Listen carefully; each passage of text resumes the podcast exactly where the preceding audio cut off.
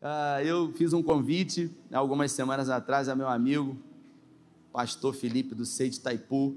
Eu queria que ele viesse aqui. Eu queria calorosamente se aplaudir o Senhor pela vida dele. Vai estar ministrando a palavra hoje. Isso. Veio de Niterói para cá e vai estar ministrando a palavra de Deus na sua vida. Quantos estão com expectativa de ouvir a voz de Deus? Digam amém. amém. Deus vai falar. Na verdade, ele está falando, né? Glória a Deus por isso. Estenda sua mão para cá. Pai, uma vez mais oramos e pedimos que aquilo que o Senhor colocou na vida do teu servo Felipe, que ele possa transmitir para as nossas mentes e os nossos corações. Nós estamos com fome e com sede da tua palavra. Declaramos que a partir de agora, esse tempo não é da internet, das mídias sociais, esse tempo é uma oferta nossa ao Senhor. Então, nós declaramos para o Senhor que nós estaremos aqui. Se o Senhor quiser falar, o Senhor fale porque nós estamos aqui sedentos, como filhos amados, desejosos de ouvir a tua voz. Se manifeste, tenha liberdade. Em nome de Jesus, amém. Boa noite, sei Cabo Frio. Estão felizes? Quem está alegre de estar tá aqui? Deixa eu ver. Até a torcida do Vasco, gente, está mais feliz que isso. Faz esse jeito não. Te achei, né? Quem está feliz de estar aqui nessa noite? Deixa eu ver. Antes de você abrir sua Bíblia, vira para essa pessoa mais bonita que tiver do seu lado agora. Fala para ela assim, ó, que bom que você está aqui hoje, que bom que você veio hoje. Estou acompanhado hoje da minha esposa, digníssima esposa, Thaís, minha tia Andréia, minha prima Brenda, que moram aqui perto. Um prazer estar aqui nessa noite, nessa casa tão linda. Pastor Rafael, que Deus continue abençoando o senhor. A igreja de vocês é linda demais. Glautinho, meu amigo. Cadê o Glautinho? Cadê ele? Deus abençoe sua vida também. Quem não sabe, sou o líder da juventude do Sei Taipu, pastoreado pelo pastor Valdir Brasil. Trago aqui um abraço. Ele pediu para mim, quando chegar aqui, né, falar: fala que eu mandei um abraço e um beijo para cada um. Vocês conhecem ele? Então, o lema dele é, né, I love you. Então, ele mandou dizer I love you para vocês. Que Deus abençoe a vida de vocês também, em nome de Jesus. Abra sua Bíblia, por favor, no livro do profeta Abacuque. Abacuque, capítulo 1, livro do profeta Abacuque, um homem que escreveu pouco, mas disse muito.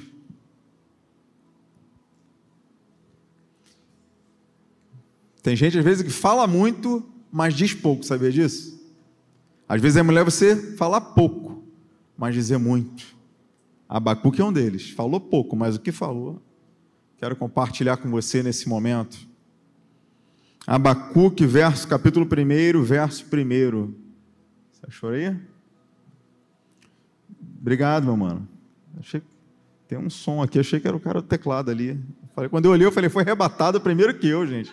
Falei, Jesus voltou, ele eu fiquei aqui. Eu falei, misericórdia. Diz assim a palavra do Senhor: O peso que viu o profeta Abacuque até quando, Senhor? Repita comigo: até quando? Eu vou clamar e o Senhor não vai me escutar. Gritarei violência e o Senhor não vai salvar.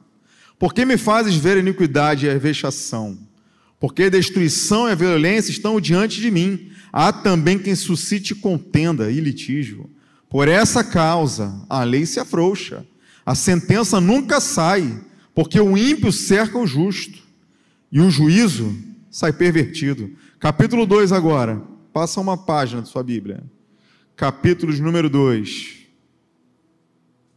Verso 1. Verso 2. Então o Senhor me respondeu e disse: Escreve a visão sob tábuas e torna bem legível, para que quem possa ler, até quem estiver correndo. Porque a visão é essa, ainda que para o tempo determinado, e até o fim ela falará. Não mentirá, nem se tardará. Espera, porque certamente virá e não tardará. Verso 20, último verso do capítulo 2. Mas o Senhor está no seu santo templo. Fale diante dele toda a terra. Está assim aí? É assim que está aí? Mas o Senhor está no seu santo templo. A minha versão diz assim: ó, cale-se diante dele toda a terra. E você vai entender. Agora, capítulo 3, eu termino aqui, não volto mais. Verso 16 do capítulo 3: Ouvindo isso, o meu ventre se comoveu, a sua voz tremeu os meus lábios, entrou podridão nos meus ossos, estremeci dentro de mim. Descansei no dia da angústia, quando ele vier contra o povo que nos destruirá. Porquanto, que ainda que a figueira não floresça, e que não haja o fruto na vide, e o produto da oliveira minta, e os campos não produzam mantimento, que as ovelhas da malhada sejam arrebatadas, e no curral não haja vacas, todavia eu me alegrarei no Senhor, e exultarei o Deus da minha salvação. Porque o Senhor é a minha força. Repita comigo, Ele é a minha força. Mais forte, Ele é a minha força. Fará os meus pés como das corças. Repita comigo, pés de corças. E me fará andar nos lugares mais altos. E eu paro por aqui. Gente, fiz questão de fazer uma leitura um pouquinho mais extensa. Por que eu disse isso? Porque é impossível falar do capítulo 3, que é o capítulo que todo mundo conhece que é o tema, aquele texto que todo mundo conhece, ainda que a figueira não floresça, que não haja fruto na vide, que o produto da oliveira minta. Até tem uma canção linda que vocês podem cantar depois sobre isso. É muito lindo ler o capítulo 3. Capítulo 3, na verdade, é um salmo de adoração, é louvor. É um louvor. Imagino eu, pastor Rafael Lemos, com aquela voz cantando o salmo Abacuque 3, gente. Eu estou todo arrepiado aqui nesse momento. Salmo é um salmo, isso aqui é um inário. Ele está no momento de louvor. Mas só que para chegar no capítulo 3 tem que passar pelo capítulo 1. Melhora para mim, vou melhorar agora. Você nunca vai chegar no lugar da calmaria sem antes passar pelo processo. Você nunca vai entrar no propósito que Deus tem na sua vida sem antes o processo aparecer na sua vida. Mas por que você está dizendo isso? Eu vou te explicar agora. No capítulo 1, Abacuque está sendo usado, levantado por Deus, como um profeta, não para profetizar, mas para questionar. Para que que eu disse? Para questionar. Ele vai questionar a Deus dizendo: olha só, por que que eu clamo e o Senhor não faz nada? A palavra, na verdade, é até quando? Talvez você entrou aqui nessa noite pensando, Felipe, mas até quando? É processo? É, mas até quando? Até quando eu vou clamar e o Senhor não vai responder? Até quando eu vou ver a violência e o Senhor não vai fazer nada? Até quando eu vou ver o ímpio castigar o justo? Capítulo 1 ele está questionando os judeus. Por que, que ele está questionando? Você vai conhecer agora. Ele está vivendo um período de Nabucodonosor. Quem lembra de Nabucodonosor aqui? O pior rei que poderia existir. Um rei totalmente mau Nabucodonosor ele vai cercar Jerusalém, a tribo de Judá. Ele vai entrar na casa de Deus, vai levar no Santo dos Santos. A arca da aliança ele levou até hoje, ninguém sabe onde foi parar. Nabucodonosor, um rei mau, um rei ruim. Ele está vendo isso tudo, o crescimento dos caldeus. Quem? O povo da Babilônia. Nabucodonosor está crescendo. Aí ele vai ver isso tudo e vai dizer: Senhor, até quando? Até quando o Senhor vai fazer isso tudo? Deixar que um ímpio venha castigar quem é justo? Só que antes disso, só para você entender, Deus vai levantar um profeta, como a última instância, para dizer: olha, ou você se arrepende, ou vocês se arrependem, ou vão viver o cativeiro babilônico. Quem? Jeremias. Jeremias é levantado apenas para pregar arrependimento. Você ler o capítulo em todos os capítulos de Jeremias, você vai ver que o ministério dele é apenas para isso: pregar arrependimento. Eles vão dizer: se arrependam. O povo não se arrependeu, foi a última instância. Aí Deus falou com ele: ó, já que não se arrependeu, vai viver na Babilônia por 70 anos. Aí Abacuque está sendo levantado por Deus como um profeta, mas ele está questionando. Por quê? Ele está vendo isso tudo. Ele está vendo Nabucodonosor entrar em Jerusalém, está vendo cerca, a cidade cercada, está vendo totalmente vidas sendo ceifadas por um rei ruim, por um ímpio cercando o justo. Ele vai dizer violência, o Senhor não vai fazer nada. Ele vai falar, até quando? Aí Deus vai falar para ele: olha, vocês estão vivendo isso tudo porque vocês não foram fiéis a mim. Jeremias, num belo momento, ele vai dizer assim: Deus falando para Jeremias: Jeremias, eles sobem com pau e pedra para os montes e prostituem na idolatria para deuses de pedra, de barro, de madeira. Ele diz, vocês estão se prostituindo. Aí ele diz assim para Jeremias: Jeremias, mas eu gostaria tanto que eles voltassem para mim e me chamassem de pai novamente. Mas eles não voltaram. Fizeram o que era ruim. E nesse momento, nesse contexto que eu fiz aqui com vocês, Abacuque surge fazendo questionamentos a Deus, perguntando até quando. Aí Deus fala para ele: vocês estão vivendo apenas aquilo que vocês plantaram. Eu não vim emocionar você aqui. Todo, toda atividade que você faça, tudo aquilo que você, que você planta hoje, você vai colher amanhã. Deus fala para ele: olha, vocês apenas estão colhendo aquilo que vocês plantaram no passado. Depois disso, vem comigo, capítulo 1. Ele faz questionamentos, Deus responde com essa palavra. Aí sabe o que acontece? Ele questiona de novo. Aí ele vai dizer: Ah, o senhor é tão puro de olhos, não pode ver isso, o senhor não pode compactuar com isso. Aí vem o capítulo 2, eu li com vocês aqui. No capítulo 2, aí Deus vai dar uma lambada nele para ele aprender a aprender a ficar em silêncio quando Deus estiver falando. No capítulo 2 de Abacuque, Deus vai falar com ele. Jeremias, Abacuque, é o seguinte. Aí ele vai dizer totalmente, olha que ele vai no capítulo 2. Capítulo 2, ele vai falar algo que me marcou muito, cara.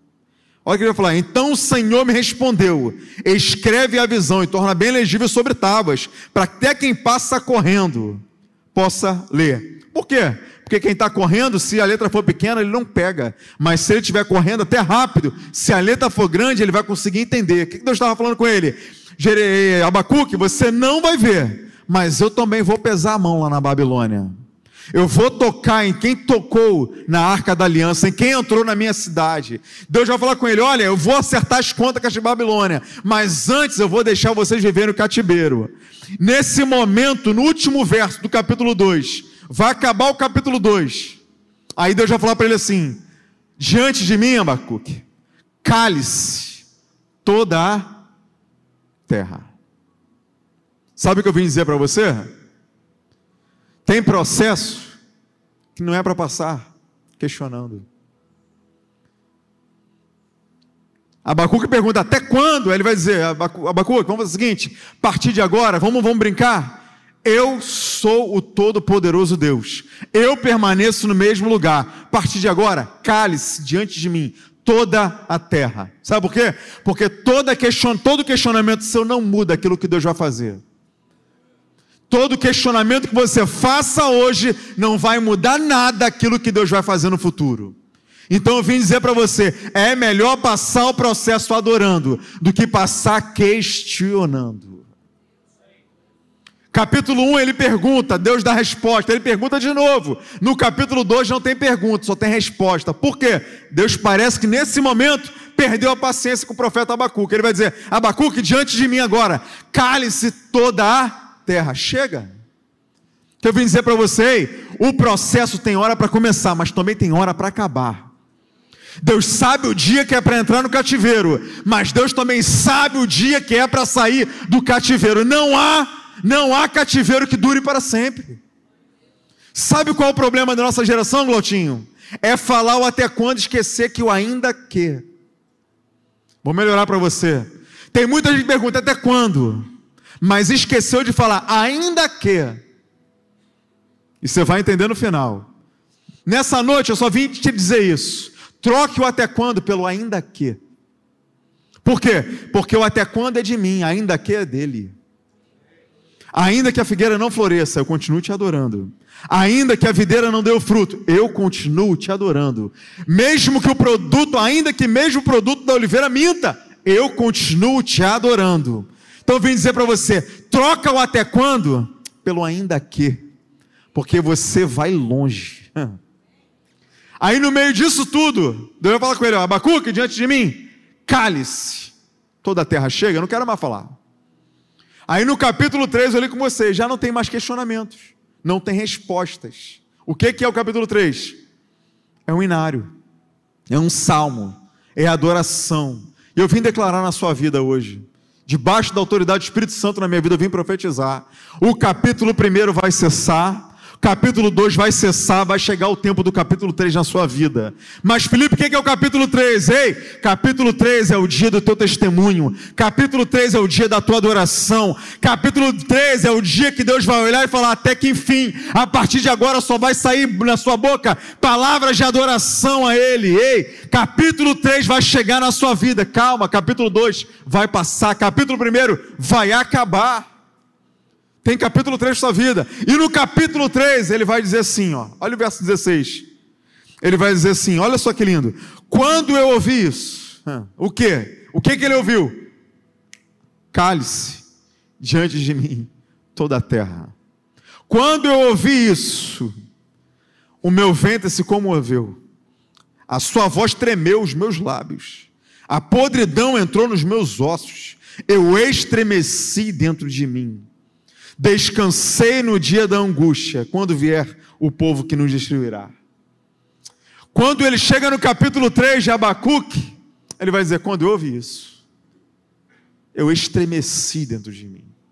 Aí olha o que ele vai dizer agora: Porque ainda que a figueira não floresça, que não haja o fruto na vide, e mesmo que o produto da oliveira minta. E eu vou ser sincero contigo, eu fiquei muito tempo aqui nesse texto. Porque no mesmo verso, ele vai dizer sobre a figueira, sobre a oliveira e sobre a videira. Ele vai dizer: ainda que a figueira não floresça, que não haja fruto na vide, mesmo que o produto da oliveira minta. Tem três árvores aqui, que elas são comuns na Bíblia. Toda hora você vai ver citação dessas três árvores na Bíblia: figueira, videira e oliveira. São uma das árvores mais comuns que você vai ver na Bíblia. Aí eu, durante muito tempo, fiquei pensando: por que, que Abacuque vai dizer sobre a figueira, sobre a videira e sobre a oliveira? Sabe o que eu aprendi nisso? É porque no meio disso tudo, tem três fases que ele queria mostrar para mim e para você. Não entendi, melhor para mim. Tem três fases nessa palavra aqui. Tem três fases, cada uma representa uma fase. Glautinho, posso te pedir uma ajuda, meu mano? Você pode vir, vocês dois aqui? Cadê o tecladista? Você deu o tom errado, pastor, mano. Misericórdia. Você pode vir aqui, por favor? Sobe, por favor, também, mano. Vou te explicar agora, mano. Tem três fases. Glautinho, tu quer ser o quê? A videira, oliveira ou a videira? Que isso, hein? Seja oliveira, mano. Oliveira, oliveira, oliveira. Vai para oliveira? Então, vai lá pro canto então, oliveira. Quer ser o quê, meu mano? Videira? Vem, não, vem para cá você, mano. Sobrou para você a figueira. Misericórdia. vem comigo aqui agora, ó. Ainda que a figueira não flor, qual o seu nome? Alexandre. Imagina o Alexandre e a figueira. Não é, não é não, mas só para só para tá. Ainda que a figueira não floresça, então Alexandre não floresceu. Ele não teve frutos, não teve folhas, só cresceram os ramos. Só tinha estrutura mas não teve folhas e não teve o fruto. Porque uma árvore completa, ela tem que ter ramos, flores, folhas e fruto. O Alexandre teve só galhos. Ele vai dizer, ainda que a figueira não floresça, ou seja, só deu ramos. Aí vem comigo, agora é videira. Qual é o seu nome?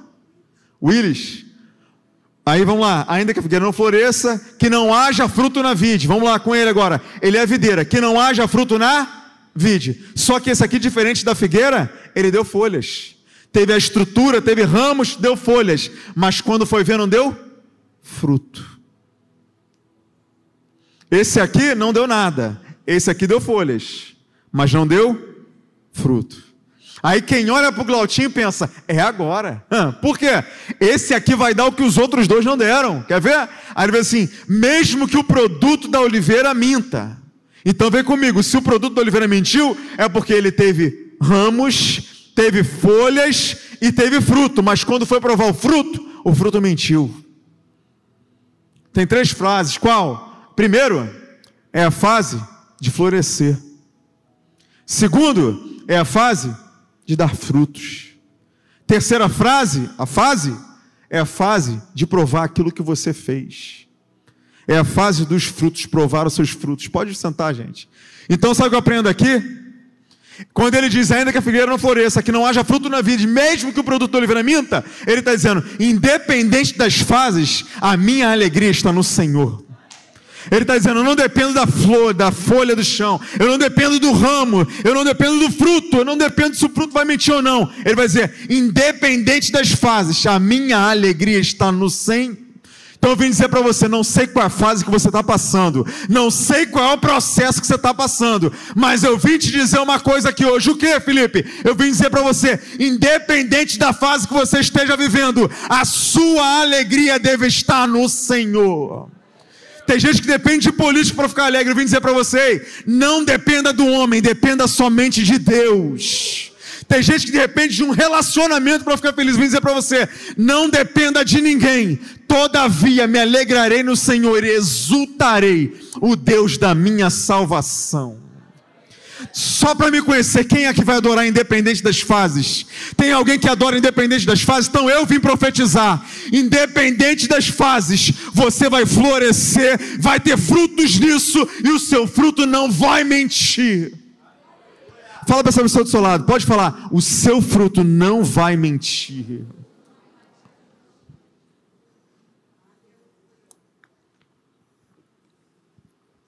Aí depois disso eu fui ver. Tenho 20 minutos. Agora eu peguei. Depois disso eu fui ver. Calma aí, vem comigo. Ele falou de figueira, videira e oliveira, não foi? São três fases aqui nesse momento. Mas aí eu fui pesquisar, gente. Curioso desde que eu sou. Eu fui pesquisar sobre a figueira, sobre a videira e sobre a oliveira. Achei algumas coisas interessantes. Quero compartilhar com você nessa noite. Agora vem comigo, figueira. Qual o fruto da figueira? Figo. Figueira dá figo. Figueira nunca vai dar uva. Figueira dá figo. Aí eu aprendi uma coisa, sabe qual? Três vezes no ano ela dá colheita. A primeira, aproximadamente março, fevereiro, março. Segunda, no meio do ano, junho e julho, que é o melhor, o melhor fruto da figueira. E a última, no outono, aproximadamente outubro, novembro. Agora vem comigo. Ainda que a figueira não flor, não é sempre, tá? Mas a maioria das vezes ela não floresce pelo um simples motivo. Qual? Vou te explicar agora. Primeira colheita da figueira, às vezes, às vezes, o fruto nasce antes da folha. Aí no primeiro vento, vai embora. Eu cheguei aqui em Cabo Frio hoje, estava uma ventania danada, estava ventando muito, gente. Eu estava em frente no condomínio, a gente mora lá, eu fiquei olhando assim, falei, caramba, olha a ventania. E muito engraçado, até compartilhei no meu history hoje. Tinha uma árvore do lado, florida, cheia de frutos, linda, a outra do lado não tinha um, uma folha, só os ramos. Sabe o que eu vim dizer para você? A figueira às vezes não dá fruto na primeira colheita, porque o fruto quer nascer antes da folha. Porque a lógica é nascer os ramos, vinham as folhas, que te dá sustentação para nascer o fruto. Sabe o que eu aprendo aqui? Às vezes é melhor ser estrutura na hora certa do que ser fruto na hora errada. Tem gente que quer ser fruto, mas eu vim dizer para você: primeiro se estrutura na base. Tem gente que quer dar fruto, eu não vim dizer para você não dar, você vai dar fruto em nome de Jesus. Mas antes de ser fruto, seja estrutura na vida de alguém.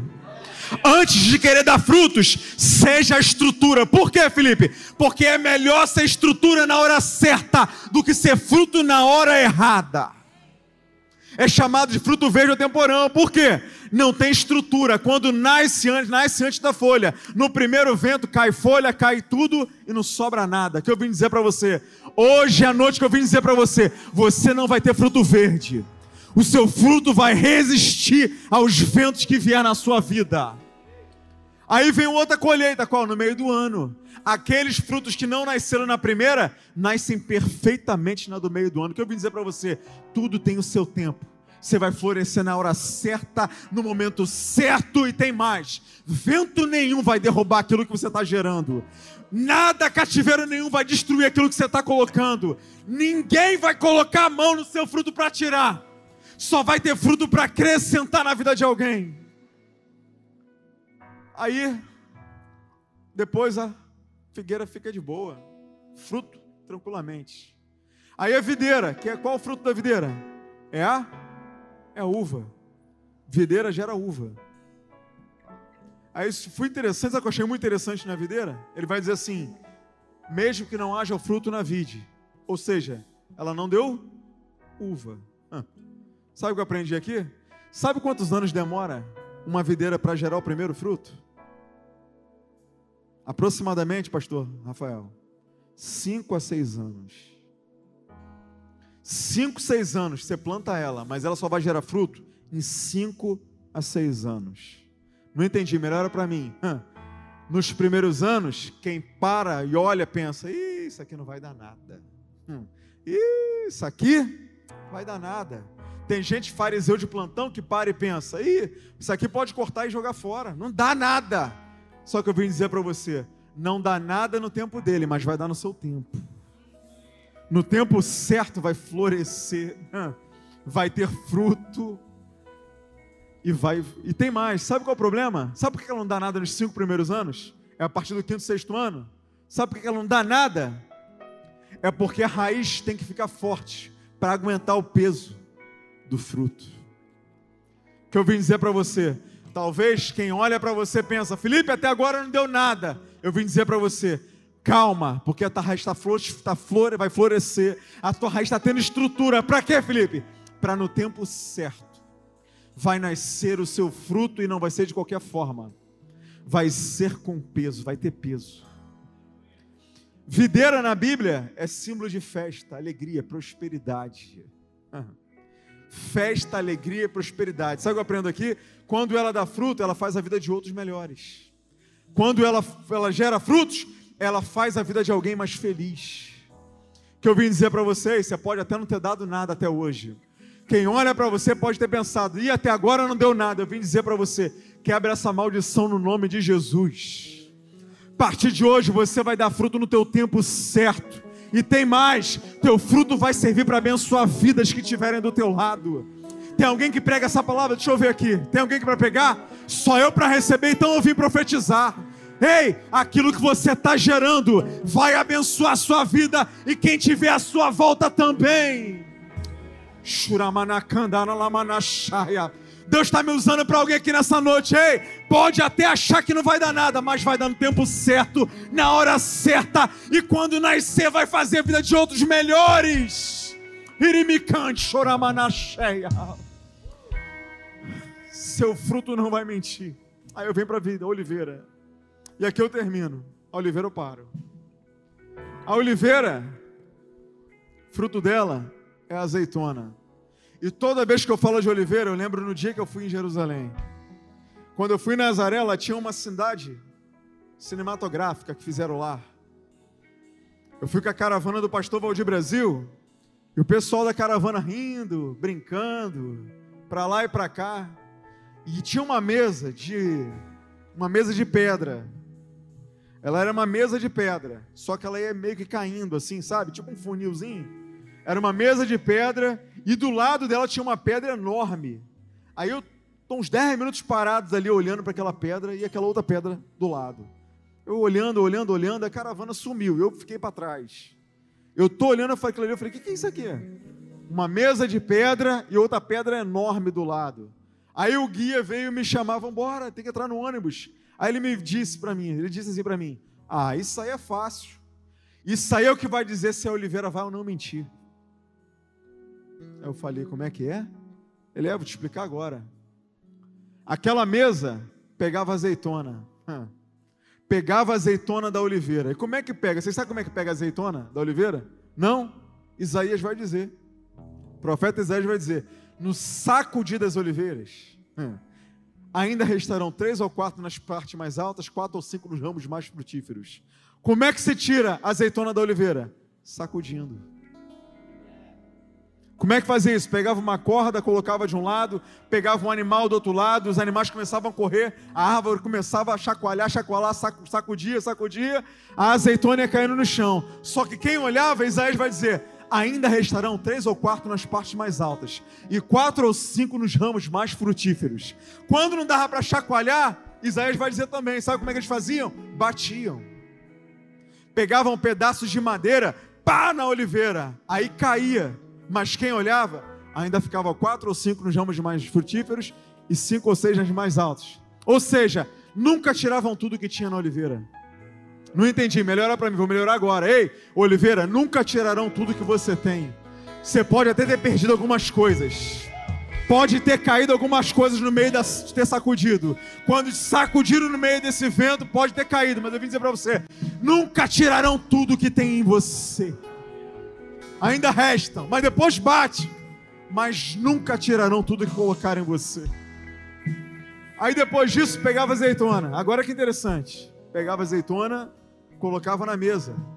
Espalhava azeitona naquela mesa. Aí ele disse para mim: quando espalhava azeitona na mesa, pegava aquela pedra do lado pesada, colocava em cima da mesa. Aí eles iam empurrando assim, ó, circular, empurrando, empurrando, empurrando, empurrando, empurrando. Quando eles empurravam, o azeite da, da, da azeitona escorria embaixo. E eles pegavam esse azeite para fazer diversas coisas. Uma delas, ungir reis e sacerdotes com aquilo. Só que quando Oliveira mentia, quando colocava na prensa, só tinha carne. Quando passava na prensa, não tinha uma gota de azeite. Que eu olhava pensando, olha que azeitona grande, bonita, tá cheia, hein? Deve estar tá cheia de azeite. Quando coloca na prensa, não tinha uma gota de azeite, só tinha carne. Sabe o que é isso aqui? Nesse momento, o produto da oliveira mentia. Deixa eu dizer para você, no meio da prensa, teu fruto não vai mentir. Só quem tem azeite, deixa eu ver. Sabe o que significa azeite na minha na sua Bíblia? Símbolo da presença do Espírito Santo. Que eu vim dizer para você, você pode até estar tá na prensa, só que não pode faltar na prensa, é a presença do Espírito Santo no meio disso. Pode até estar tá entrando no meio da prensa, mas eu vim dizer para você, só não pode faltar a presença de Deus no meio disso tudo. Entrar na prensa, tudo bem, só não pode ter falta de azeite no meio disso tudo. Só não pode faltar o que? Palavra. Só não pode faltar o que? Oração. O que, que não pode faltar? Presença do Espírito Santo no meio disso tudo. Quando passava, passou, saía azeite. Aí que olhava falava: Ih, o azeite, o produto da oliveira mentiu. Mas parecia ser tão cheia de azeite.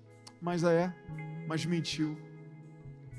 Aí é por isso que mentiu o produto da, da oliveira que eu vim dizer para você: seu fruto não vai mentir. Você não veio numa quinta dessa do avivamento hoje para gerar frutos que, quando serem colocados na prensa, mintam não.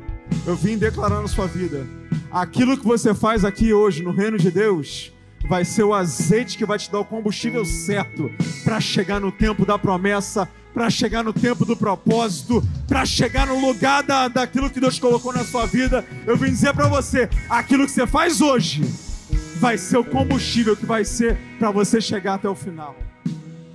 Aí depois disso eu vou terminar aqui agora. Você pode ficar de pé, já estou terminando. Nesse verso aqui, eu acho interessante, sabe o que eu acho aqui? Eu acho que Abacu, quando escreveu isso, ele subiu no monte, olhou para a terra e escreveu isso. Por quê? Porque olha só, ele vai dizer, ó, ainda que a figueira não floresça, imagina ele no alto monte, a figueira, olha lá a figueira, olha lá a oliveira, olha lá a oliveira, olha lá, tem vaca no curral, olha isso tudo, ó, não haja vacas, mesmo que as ovelhas malhadas, ele está vendo isso tudo, ele está vendo a figueira, a oliveira, a videira, a vaca, as ovelhas malhadas, aí ele vai dizer, ainda que isso tudo dê errado, a minha alegria está no Senhor, porque o Senhor fará os meus pés como das forças. Sabe o que ele está dizendo aqui? Vou melhorar para você. Era a mesma coisa que ele está dizendo. Ainda que a terra decepcione, ainda que a figueira me decepcione, ainda que a oliveira me decepcione, mesmo que a videira e a oliveira e a figueira me decepcione, vaca, curral, tudo que está na terra me decepcione, a minha alegria não depende da terra, depende do céu. A minha alegria não fica presa apenas o que está na terra, está presa o que está no céu. Aí agora interessante, aqui acaba. Ele vai dizer, porque o Senhor é minha força, a força dele não é a terra, é Deus. E fará os meus pés como da corça. Meus pés como da? Ele não diz que é uma corça, ele diz que os pés são como de corça. Qual a diferença entre ser corça e pés de corças? Vou te explicar agora. Corça na terra é frágil é vulnerável. Corça é um perigo. É perigo, é um perigo. Você largar uma corça, um cervo, no meio de uma floresta, é um perigo, porque você está correndo um risco sério de morrer, perder. Mas ele vai dizer: Eu não quero ser como uma corça. Vai dizer que o Senhor fará os meus pés como das corças. Então não é corça, é pé de corça. Aí eu fui pesquisar. Por que pé de corça? Sabe o que eu aprendi aqui? A corça é o único animal que você largar ela na floresta amazônica à noite, no escuro, ela consegue correr sem cair. Vou melhorar. Pé de corça é o que te dá estrutura para não cair em nenhum lugar. Pé de corça é quando você pisa em falso, teu pé não torce, ela continua. Pé de corça é onde te coloca no meio do ambiente. Você no meio desse ambiente não cai, você floresce. No meio disso tudo você tem estrutura para não cair. Aí ele termina dizendo: E o Senhor me levará nos lugares mais. Aí eu aprendi aqui também. Sabe o que eu aprendo? Corça é um dos únicos animais que conseguem chegar no topo das montanhas. Por quê? Por causa da estrutura que o pé dá. Ela chega nos lugares mais que eu vim dizer para você. Ainda que a terra te decepcione, o Senhor vai te levar nos lugares mais altos. Tem alguém para receber? Deixa eu ver aqui. Então vou declarar nessa tua vida. Não importa o momento que você vive hoje, mas se Deus te prometeu, Deus vai te levar nos lugares mais altos. Olha para o seu pé, vai, olha para o seu pé agora, vai. Pode olhar para o seu pé. Fala, fala para ele agora. É com esses pés que Deus vai me levar nos lugares mais altos. Fala para essa pessoa do seu lado. Pode falar para ela, ei, você vai chegar nos lugares mais altos. Você não vai cair no meio do caminho. Você não vai falhar no meio do caminho. Você vai chegar nos lugares mais altos. Queria que você curvasse sua cabeça no momento. Curva sua cabeça. Queria que nesse momento você apresentasse para Deus agora o processo. O processo que você vive, o processo que está passando. Aquilo onde você acha que não vai sair nada. Aquilo onde você fala, caramba, Felipe, agora já era, a partir de agora não tem como mais. Queria que nesse momento você apresentasse a Deus agora, nesse momento. Por quê? Porque vai ser no meio disso tudo que o seu fruto não vai mentir. Vai ser no meio disso tudo que você vai florescer. Vai ser no meio disso tudo que você vai chegar nos lugares mais altos. Nesse momento, quero que você com a sua cabeça apresenta a Deus agora, nesse momento. Qual o processo que você está precisando de uma intervenção de Deus? Qual o processo que você precisa de uma intervenção divina? Nesse momento, eu quero que você coloque mediante os céus. Por quê? Porque Deus tem o poder para fazer o um milagre. Deus faz o avivamento. Deus muda a história.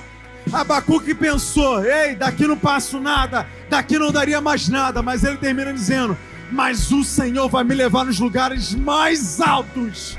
E eu quero declarar nessa noite, Pai, teus filhos estão aqui nessa, nesse momento, Pai, na tua casa, Senhor.